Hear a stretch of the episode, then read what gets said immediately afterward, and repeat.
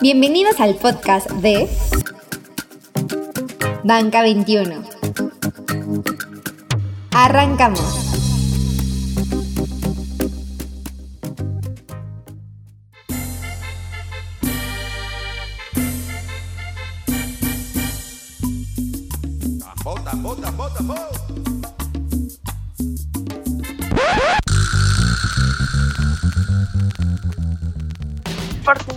Coman frutas y verduras, tomen muchas pelitas, mucho perreo y ya. A mí me gustaría, mi querido Jules, eh, que me compartieras eso que te metes antes de iniciar este podcast.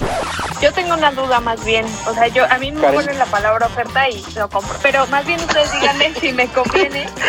Y pues yo espero que tenga sus cinco pesitos para que vaya a la tienda por dos cubitos de rico pollo. Así que Belén, tienes dos problemas. ¿Por qué no tienes banca electrónica? Soy muy tonta, que parte no entendiste.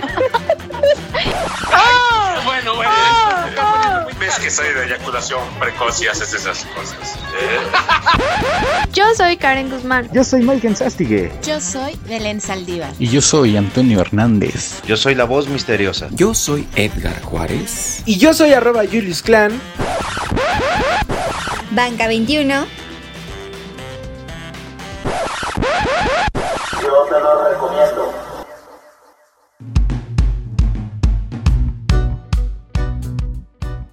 Gente de Banca 21 con ese perro fondo que tenemos de fondo.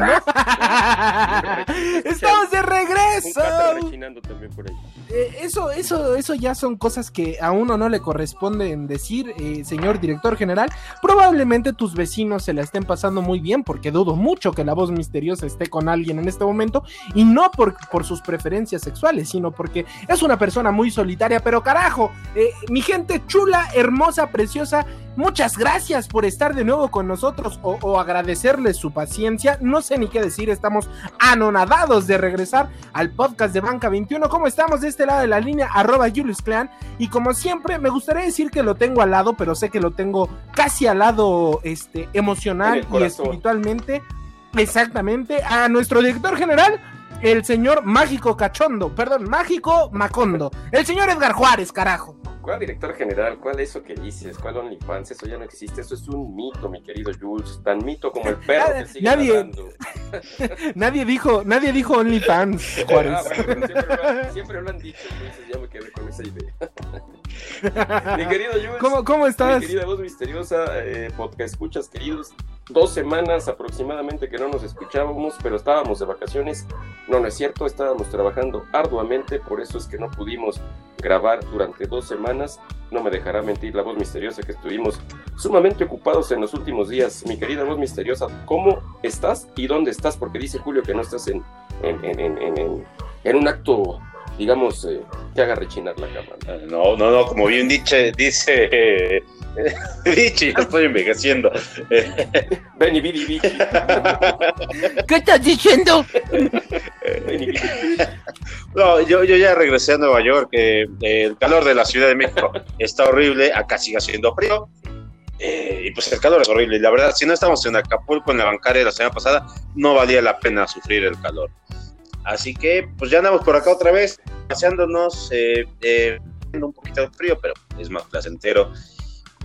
Y lo de OnlyFans, mira, es una, es una estrategia de marketing de nuestro señor director.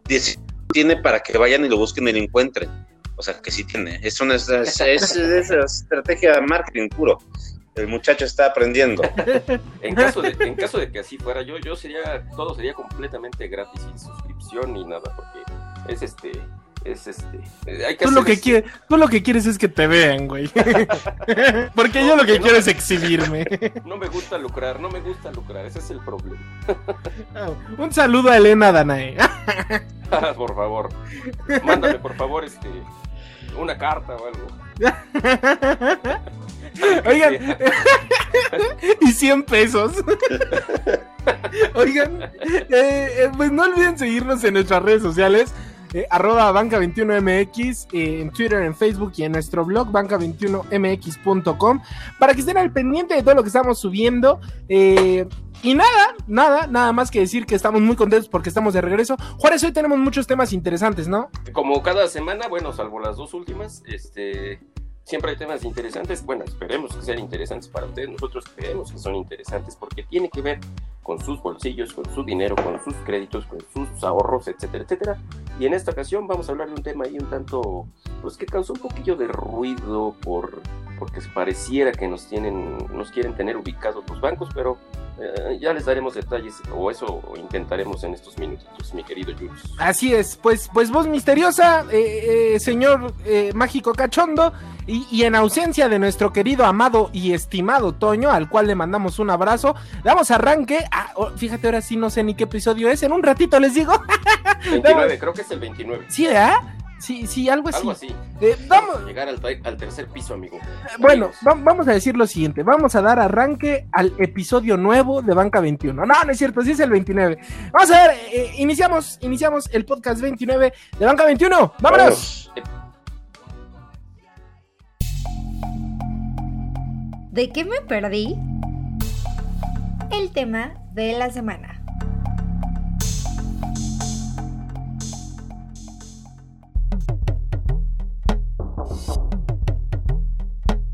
Y bueno, amigos, eh, Jules Juárez, eh, esta semana la Asociación de Bancos de México anunció algo que suena bastante raro, que para hacer una operación, una transacción, ya sea por tu aplicación, por banca digital en la página, debes de activar la geolocalización, o sea, tu ubicación.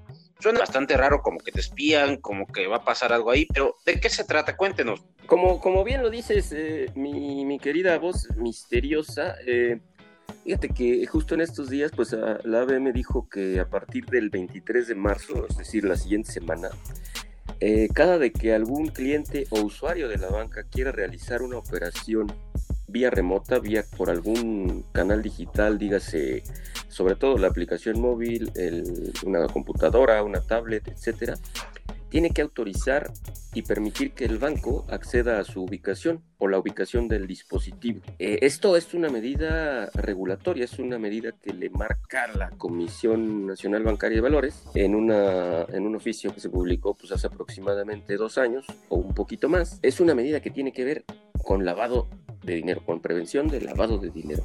Y sí, como dices tú, mi querido, mi querida voz, te dicen, y sobre todo cuando te hablan de bancos, ¿no? El banco ya me está pidiendo mis datos y me quiere ubicar porque me quiere tener ahí.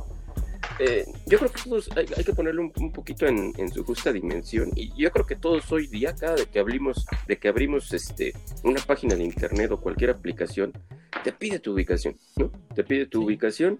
Entonces ya es un ya no es un tema tan tan tan de, de, decir uy este, de confidencialidad o de dónde estoy o por seguridad obviamente hay protocolos de seguridad pero yo creo que ya todos hemos puesto en alguna de las aplicaciones este, que tenemos en los teléfonos en alguna página de internet a la que entramos los famosos cookies, ¿no? Que te, que te permiten, que, en los que permites justamente que accedan a tus, a tus, alguna de tu información que generas en la red, pues para darte una, una, una, mejor, una mejor experiencia. En este caso con los bancos es cuando te van a pedir la geolocalización de tu dispositivo, pues es para saber qué eres tú y dónde estás, desde dónde estás haciendo tu aplicación, y es una, una medida de prevención de, para prevenir lavado de dinero eh, sobre todo ese tema, ¿no? ¿Tú qué opinas, Miguel? Tú decías que, tenías acá, que habías hablado. Aquí, aquí la historia. no, a ver. Pero termina. bueno, a ver. Eh, Te estás atragantando con tu pesadilla, ¿verdad? ahí, les va, ahí les va. Eh, tuvimos la oportunidad, gente de Banca 21, de platicar con, con, gente de la Asociación de Bancos de México. Y pues bueno, como, como bien lo mencionó Edgar, es una medida justamente para tener mayor seguridad en las transacciones. ¿De qué se trata? Es una medida con la cual tú vas a tener que autorizar al banco tener acceso a tu ubicación, porque a veces creo que geolocalización igual y no, no lo entendemos todos, es para que ellos sepan tu ubicación. Entonces, cuando tú le, cuando tú le autorices al banco que, que puede tener acceso a tu ubicación, tu dispositivo desde el que aceptaste va a quedar registrado en las bases de datos de cada banco. Esto significa que tú al abrir tu app, el banco va a poder detectar o no si de verdad es el dispositivo que previamente registró registraste. Es decir, estás en la Ciudad de México comprándote, no sé, voz misteriosa, un 24 de Heineken en el Oxxo, porque los agarras en, en promoción. O, o- un Macallan, Macallan. algo así de esas cosas finas que le gustan a la voz misteriosa, y de repente al mismo tiempo resulta que alguien está intentando acceder a tu aplicación del banco, ojo, a tu aplicación en Baja California Sur. Entonces ahí el banco va a decir, ah, caray, espérate, eh, y te va a mandar un mensaje como estos mensajes que a veces manda Google, en el que te dice, oye, ¿eres tú esta persona que está intentando acceder a tu, a tu cuenta de Google? Va a ser exactamente lo mismo, va a ser, va a ser justamente eso. No se trata de que te van a espiar, no se trata de que van a saber si la haciendo desde el baño de tu casa o desde el salón Corona. No, no, no. Es para registrar tu dispositivo y siempre saber eh, en dónde estás ubicado para que así, en caso de que alguien más intente abrir tu aplicación, tú puedas o, o tengas la capacidad de, prevenirlo. Eh, ahora bien, eh, ¿cuál es la importancia de esto? La, seguridad. Los, ciberdelitos están a la, orden del día con esto de la pandemia y eso es parte de, la medida que están intentando hacer. Un dato interesante nada más hay para finalizar, vos misterioso Juárez, en caso de que una persona tenga banca móvil o su aplicación del banco en el celular y no le autorice al banco eh, entrar a su localización, a su ubicación, darle el acceso a la ubicación, no va a poder hacer más servicios de los servicios bancarios, uso de los servicios bancarios digitales hasta que no se lo permita. No, y bueno, no sé, señor director, lo que usted qué opina. Creo que suena bastante eh, paranoico, pero como dices, literalmente hacemos en todo momento, o sea, al momento en que tú abres una cuenta Gmail o tienes un celular Android, por ejemplo, pues te sigue en todo momento. Y ahí viene la publicidad, que te venden, que te... todo eso. Este es un tema nada más de transaccionalidad. Sí, se trata, se trata del tema de, de- de- sobre todo de identificación del cliente, ¿no? De saber que eres tú quien está haciendo la transacción para que no puedas caer en algún tipo de fraude, en algún tipo de, de delito que te quieran cometer estos malhechores que andan por todos Sí. lados, ¿no? Ahora, no, no, quiere decir, no quiere decir que, que, por ejemplo, si yo voy a pagar en, en- en el Five Letters o en, el- la pulcata del centro, na- no, se van a dar cuenta los banqueros y van van a, van a, van a, a- a- de- a- a publicar Eh, dónde ando. Exactamente, Juárez, no, no lo pudiste haber dicho mejor. O sea, sola, solamente que, que vaya, que, que tú en ese momento pues no quieras hacer el uso de tu tarjeta y le digas a la persona del, del cinco letras, oye, te hago una transferencia, pues ahí sí van a saber en dónde estás, ¿verdad? A, algún, cinco letras no me refería a esa cosa, yo me refería a la Sí. font, a la font. Sí, no, no. ¿Quién dijo otra cosa, güey? ¿Ya ves cómo eres bien mal pensado? No mames, güey. Soy bien paranoico, entonces yo creo que voy a dejar porque no me conviene. Voy a estar muy paranoico, de por sí ya. No, y, acuérdense, por ejemplo, que, los bancos tienen este, unas políticas, o sea, tienen que cumplir con muchas medidas regulatorias para proteger los datos y la información confidencial de los clientes. Pues, evidentemente, los bancos, eh, yo creo que son los, ah, más allá de los gigantes tecnológicos, yo creo que son las empresas que más datos personales... de Güey, ¿saben cuánto te pagan En- en- y a qué hora te pagan y quién te está pagando, güey? Puta madre, se han de reír de mí quincena. ¿Y a quién ya le debías tu quincena además? Es como, ya para qué le deposito, mejor le pago a Nectra. Eh, eh, Hay pagos que ya se pueden hacer desde la aplicación de un celular, por ejemplo, con el CODI, con los pagos QR, una transferencia, ah, cuando tú haces un retiro sin tarjeta, cuando quieres hacer una, una transacción. Eso es para lo que se va a usar la ubicación, para que el banco sepa que es tu dispositivo o eres tú la persona que lo está usando. Es decir, vas a, no sé, eh, a la tienda de, de la esquina de, de donde vivía Karen, que ya le puso CODI a la señora, y pues para usar CODI necesitas tu, tu aplicación móvil. Exacto, y como, de- y como decía muy bien Juárez, Sí, sí, sí. eh, hay que tomar en cuenta, los bancos firmaron y están bajo la ley de protección de datos personales. Ellos no en ningún momento pueden vender, comercializar o hacer público est- estos datos, est- tus ubicaciones. ¿Por qué? Porque tiene una multota espantosa del gobierno en caso de que la información se filtre o lo hagan público. Pasa lo mismo, por ejemplo, con los biométricos, que de repente generó bastante ruido cuando, por ejemplo, BVA decía, oye, debes de escanear tu, ro- tu rostro para utilizar la aplicación. Aunque la gente se espantaba, realmente era una medida que le daba más seguridad a su cuenta de lo que arriesgaban a dar su rostro. Sí, porque ya no es este de que vas y tienes que meter tu NIP al cajero o, o aprenderte una contraseña que luego se te olvidaron. No, ahora para entrar a tu aplicación, pues con que pongas ahí tu huella dactilar o tu, o, o tu, o tu referencia facial, ya con eso entras y, y ahí sí ya es muy difícil que te puedan este, Sí, inclusive, si te cometen un Y- fraude y- y dicen, a ver, para esa operación yo debí de haber, eh, eh, debía de haber captado mi rostro, ¿lo captó? Si no lo captó, pues ahí ya el banco dice, chin, sí, cierto, no lo captó, no es un fraude, ¿no? Así es, entonces, bueno, nada más para como que cap- recapitulando, ¿no? Esta medida va a empezar a partir del próximo 23 de marzo, es decir, la siguiente semana, y va a aplicar para cada de que un cliente o un usuario de la banca quiera realizar una apertura de cuenta, una celebración de contrato o realizar operaciones o servicios de forma remota a través de dispositivos móviles o de su computadora, tendrá que autorizar su geolocalización y esto va a aplicar más o menos así. Los clientes deberán en sus dispositivos dar su consentimiento sobre su ubicación, es decir, no les van a hablar, les va a aparecer ahí una notificación, autorizas al banco tal para que ubique, para que te ubique tu, tu dispositivo. Si en caso de que el cliente y usuario diga sí, bueno, se va a proceder con las actualizaciones, permisos para que los bancos estén en posibilidad de otorgar los servicios correspondientes en los términos y condiciones que cada banco defina. Y no, yo creo que no hay que preocuparnos de más, ¿no? Este, es- son temas eh, que les impone la autoridad, no es algo que los bancos determinen por su cuenta, es algo que trae la Comisión Nacional Bancaria eh, desde hace algunos años y pues justamente entra en vigor porque les dieron un plazo para que pudieran adecuar todos sus sistemas, toda su infraestructura para que esto pudiera ser. No es algo tramposo, no es algo que los vayan a tener ahí controlados. Así que, digo, nunca habrá el maldoso, ¿no? Como los hay en los, los ejecutivos de cuenta en las sucursales que se pasan de lanza y, y les dan el tip al ratero para que asalten al Digo, ah, Los hay de todo tipo, pero bueno, no es algo, no es algo que los bancos traigan así como para. para Bien para optimista el Juárez. No, eh, eh, se, ve, se ve que Juárez está paranoico, ¿eh? Gracias por ese gran consejo, Juárez. No, eh, eres el hombre, das una confianza en la que la gente porque- vaya al banco, ¿eh? No mames, no, no, no. Ya, Oh, eh, es que seamos francos, la gente se preocupa por esas situaciones, ¿no? No, Que, que me van a. que mi huella. los Y además- agentes bancarios son unos pilluelos. Además, además con eso de que ya puedes malvada. entrar a la, a la sucursal con la cara tapada, pues uno ya no sabe, ¿verdad? Pero qué bueno que le transmitas confianza a la gente, Juárez. No, anímense, somos, somos promotores de la digitalización del core y somos este, promotores del core. Entonces, pero no, no, o sea, no es, es, un, es uno en un millón, vaya, es una aguja en un pajar. Muy bien. Muy bien, vamos, vamos a, vamos a hacerle a la Fórmula 1 y vamos a pisarle hasta el fondo porque hay más temas de bancos que le interesan a la gente. A fondo, fondo.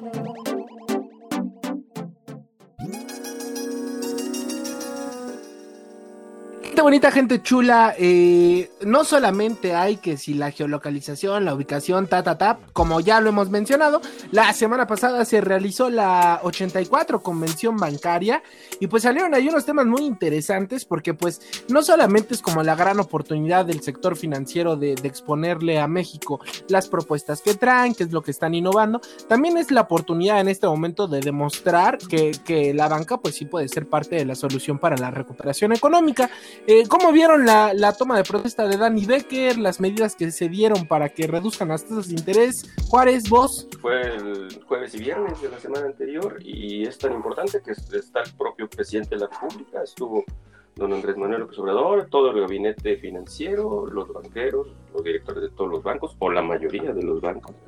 Y pues se, se, delinea o se traza lo que va a ser la agenda, los retos que se enfrentan ahorita en el sector, la, las metas hacia, hacia lo que viene. Y obviamente pues lo que estuvo ahí en palestra, lo que estuvo en el aire fue el impacto de la crisis económica por la COVID en el sector bancario, que afortunadamente, a menos que ustedes digan lo opuesto, queridos colegas, afortunadamente hoy la banca tiene solidez, tiene buenos números, no como en otras crisis, que eran los motivos de la crisis o que venía después de una crisis económica, la crisis financiera, porque quebraban bancos y se perdía el ahorro de la gente. En esta ocasión no es así, sí ha habido algunos problemas eh, en tema del crecimiento del crédito, sobre todo, pero es por una falta de demanda. La morosidad, si bien ha crecido un poco, se mantiene en los niveles, digamos, relativamente bajos. Y el resto de los niveles de los eh, índices financieros de la banca, pues están bien, están bien, creo que se ha aprendido de otras crisis. y están listos estos cuates pues para prestar lana. Pero ¿qué se necesita? ¿Qué, qué, qué más dijeron ahí, colegas? Ustedes que estuvieron ahí al pie del cañón con su caguama abajo del escritorio, pero siguiendo Mira, yo estaba con mi caguama abajo de las mesas ahí en la cena, eh, pero eh, como dices, fue una convención totalmente diferente. Creo que extrañamos estar en Acapulco, estar ahí en el Princess, en el Pier. Eh, aunque no conocíamos el mar, ni siquiera mojamos los pies, pues da un aire de que decías, qué bonito evento.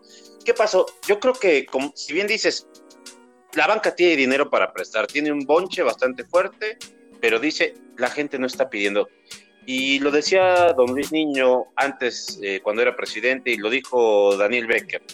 Lo que hace falta en el país es confianza, confianza de las empresas para que empiecen a solicitar créditos, confianza en las personas, en el consumidor, pues empiecen, uno, a gastar, Dos, empezar a lo mejor a arriesgarse, decir, me, voy a echar la deuda a 18 meses de una pantalla, eh, a lo mejor, bueno, las hipotecas están creciendo, pero voy a sacar esto, voy a, voy a pasar más tarjetazos responsablemente. Creo que es eso, eh, es un tema fundamental, la gente no está gastando, no se anima, aún tiene bastante incertidumbre por qué va a pasar con la pandemia, con el COVID.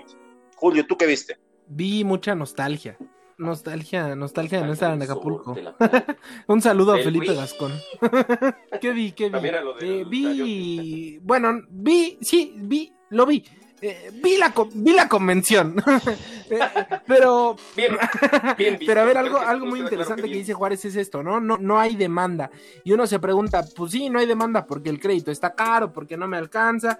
Y, pues los bancos, ¿qué están haciendo? Bueno, pues resulta que, que, la Secretaría de Hacienda dio a conocer que pues, pues dio nuevas facilidades regulatorias a los bancos para que disminuyan las tasas de interés eh, en los nuevos créditos que se destinen a la vivienda, al consumo y a las microempresas en una primera instancia. Ahorita, ahorita les explico lo demás, porque no es la única medida. Eh, entonces, pues las tasas de interés van a bajar entre 10 y 12% para estos nuevos créditos. Repito, consumo, hipotecas y pequeños, y, y pequeños comercios, que son los más afectados por la crisis. Y también anunciaron, o bueno, dieron a que, pues como siempre, el, sexo femenino pues es más chingón que el masculino, eh, son menos propensas las mujeres a caer eh, en impago. Y por, por, eso, no como premio, sino como una, porque lo dijo así el secretario Herrera, no es como una gratificación, sino es simplemente aceptar lo, cómo está el riesgo y cómo están las cosas. También se va a hacer una disminución de 10% en las tasas de interés que se le dan a los créditos a las mujeres, para que pues la gente pida más crédito a la banca y pues se reactive la economía, cuates. El punto toral aquí es el tema de, del efecto en la economía de la pandemia y el empleo. O sea, los bancos sí tienen lana para prestar en esta ocasión, en esta crisis sí tienen lana para prestar, pero no hay demanda. Pero la demanda no hay porque se cerró la economía durante muchos meses, ¿no? Apenas está como que eh, reabriendo poco a poco de forma gradual por sectores, pero se cerró la economía, la gente dejó de percibir ingresos o les disminuyeron su ingreso ¿Y cómo vas a mandarte a solicitar un crédito, ya seas tu persona, empresa pequeña, mediana grande, si no tienes ese, ese ingreso para poder pagarlo, ¿no? Entonces, desde el inicio de la pandemia y lo, y, y lo que se ratificó en la Convención Bancaria es desde la autoridad, de manera conjunta con la banca, es vamos a, a crear medidas, nosotros como reguladores, como autoridades, para que tu banco, o sea, te vamos a dar facilidades en materia regulatoria, en, materias, en materia contable y demás, para que tu banco que tienes esta lana no tengas tanto riesgo y empieces a prestar. Entonces, una de esas medidas, lo que decía Julio, es, bueno, ok, la, Secretaría de Hacienda le da una facilidad a los bancos para, en materia de capital, ponderamiento de capital, para que los bancos no tengan que guardar tanto, en, eh, porque lo, tienen la obligación de guardar de manera regulatoria, ¿no? Se los exige la autoridad. Entonces la, la autoridad les dice, a ver, te doy este, esta flexibilidad, pero tú quiero que empieces a, soltar más crédito, ¿no? Porque la gente lo requiere, porque quiere, quiere empezar a retomar su actividad económica, quiere empezar a comprar cosas para que se reactive la economía. Entonces te doy esta facilidad para que tú empieces a liberar el crédito sin tanto riesgo y, e incluso puedas bajar el costo del crédito, ¿no? Y dieron esos ejemplos que comentabas. Y en el otro tema de las mujeres, fue un tema bien interesante que se puso en esta convención y creo que ya era necesario, era una demanda que se tenía que atender, es el poner el tema de la, de, la importancia de que juega la, la, mujer en el sector, en, en, general, pero en el sector financiero en específico. ¿Por qué? Porque es un tema dominantemente o dominado por hombres. el secretario de Hacienda comentaba un ejemplo, es de los 49 bancos que operan en México, solo en uno hay una presidenta del consejo y es en Santander, ¿no? Entonces imagínense cómo está eh, este tema, entonces qué bueno que lo hayan puesto ya sobre la mesa y que de ahí se empiecen a generar sinergias o actividades para que cada vez más mujeres eh, firmaron una carta compromiso incluso para que cada vez más mujeres vayan asumiendo papeles de mayor eh, liderazgo dentro de los, del sector financiero. Y otro tema es que se vaya cerrando esta brecha de género que existe porque hay, hoy menos mujeres tienen acceso a cuentas, a crédito, a, ahorro, a seguros. Eso está en, en, los diferentes este, reportes de inclusión financiera, ¿no? Eso es un hecho. Y, y con esta medida que, que, decías tú, mi querido Jules, le dice, ok, las mujeres son mejores pagadoras que los hombres. El, el vato va y se gasta el crédito en las chelas y ya no regresa, ya no lo paga. No, la mujer siempre que pide dinero es para poner un micronegocio, para irse a, conseguir pues, los artículos que requiere para salir adelante y siempre paga más que el otro. Entonces dice, ok, pues vamos a prestarles, vamos a prestarles más y vamos a bajar el costo porque la mujer es buena pagadora. Entorno FinTech.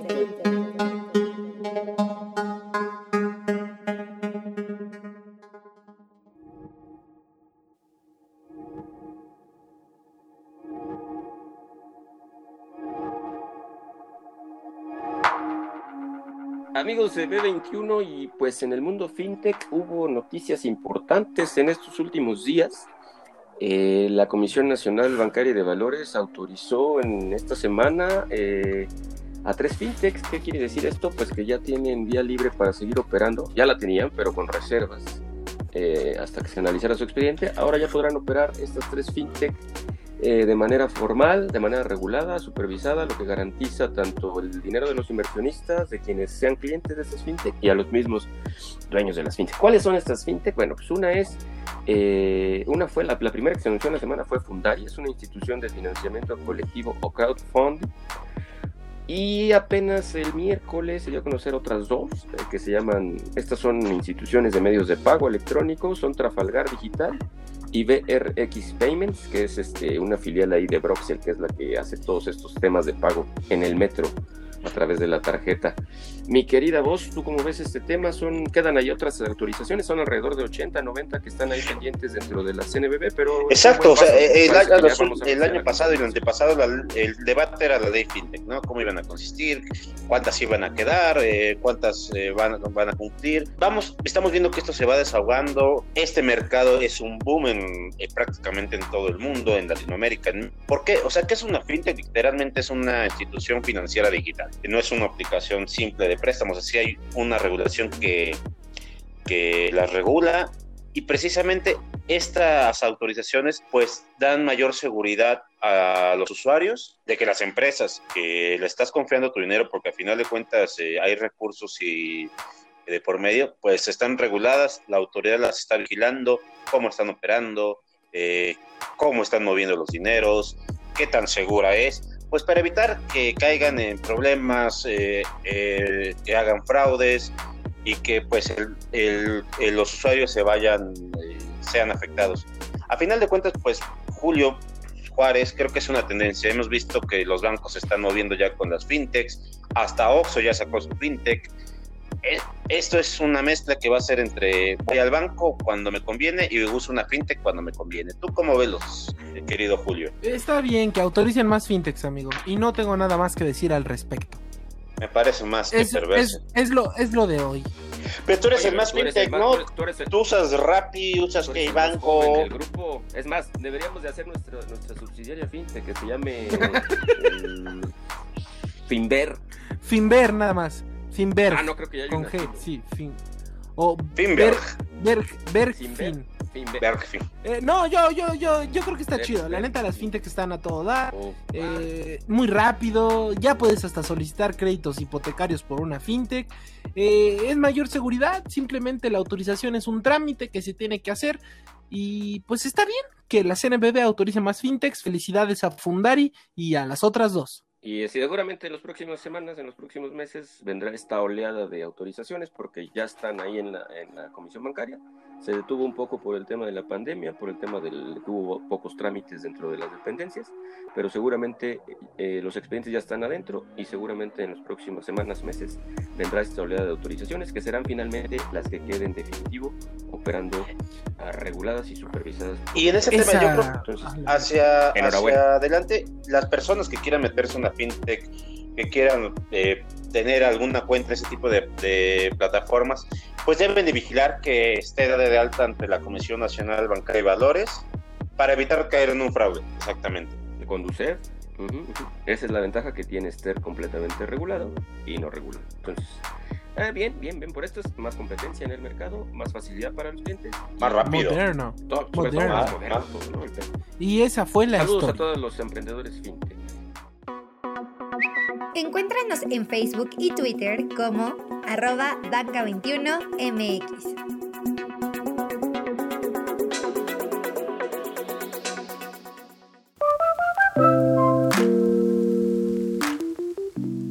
Gente de banca.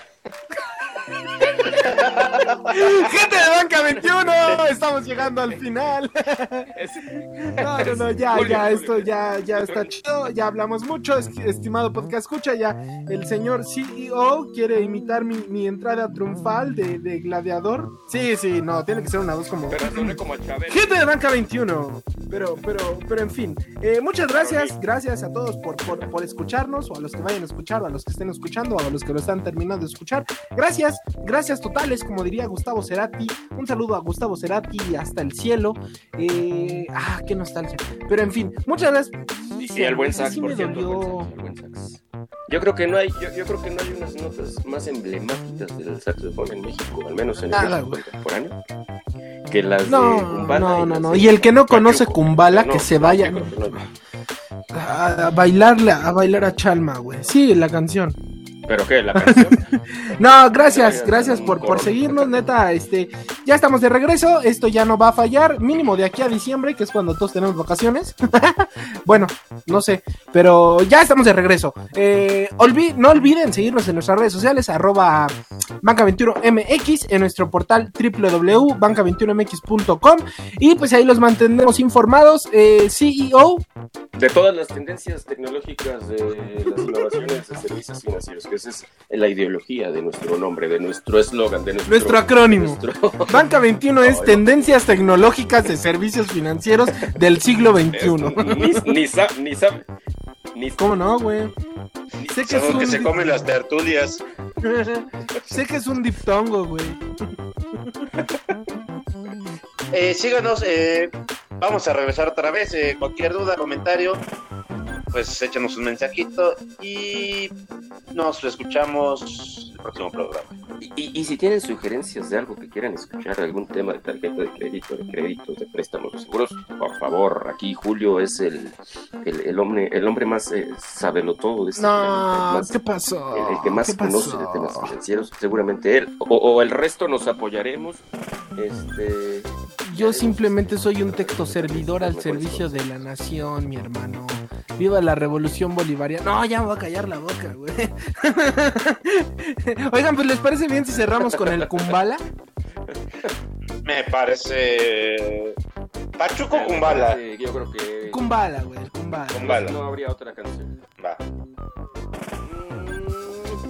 Ah, entonces nos vamos con el Pachuco. Más No, no, nos vamos con el Oigan, por cierto, antes de irnos, qué buena versión es la de los auténticos decadentes. Ahí en. eh, es en el autódromo, Sol, ¿no? güey. en Foro Foro Sol. Foro Sol. No, es una genialidad. eh, en Argentina eh, dando ese homenaje a Saxa, a Maldita Vecindad y la gente bailando y haciendo el slam es extraordinario. Vámonos con esa canción. Vámonos, pues. Gracias, gente de Banca 21. Eh, señor, aquí, señor, un tequila.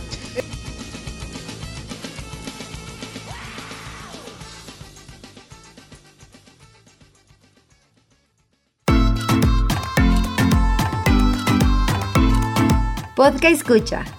Nos escuchamos la siguiente semana. No olvides que tu clic es nuestro salario.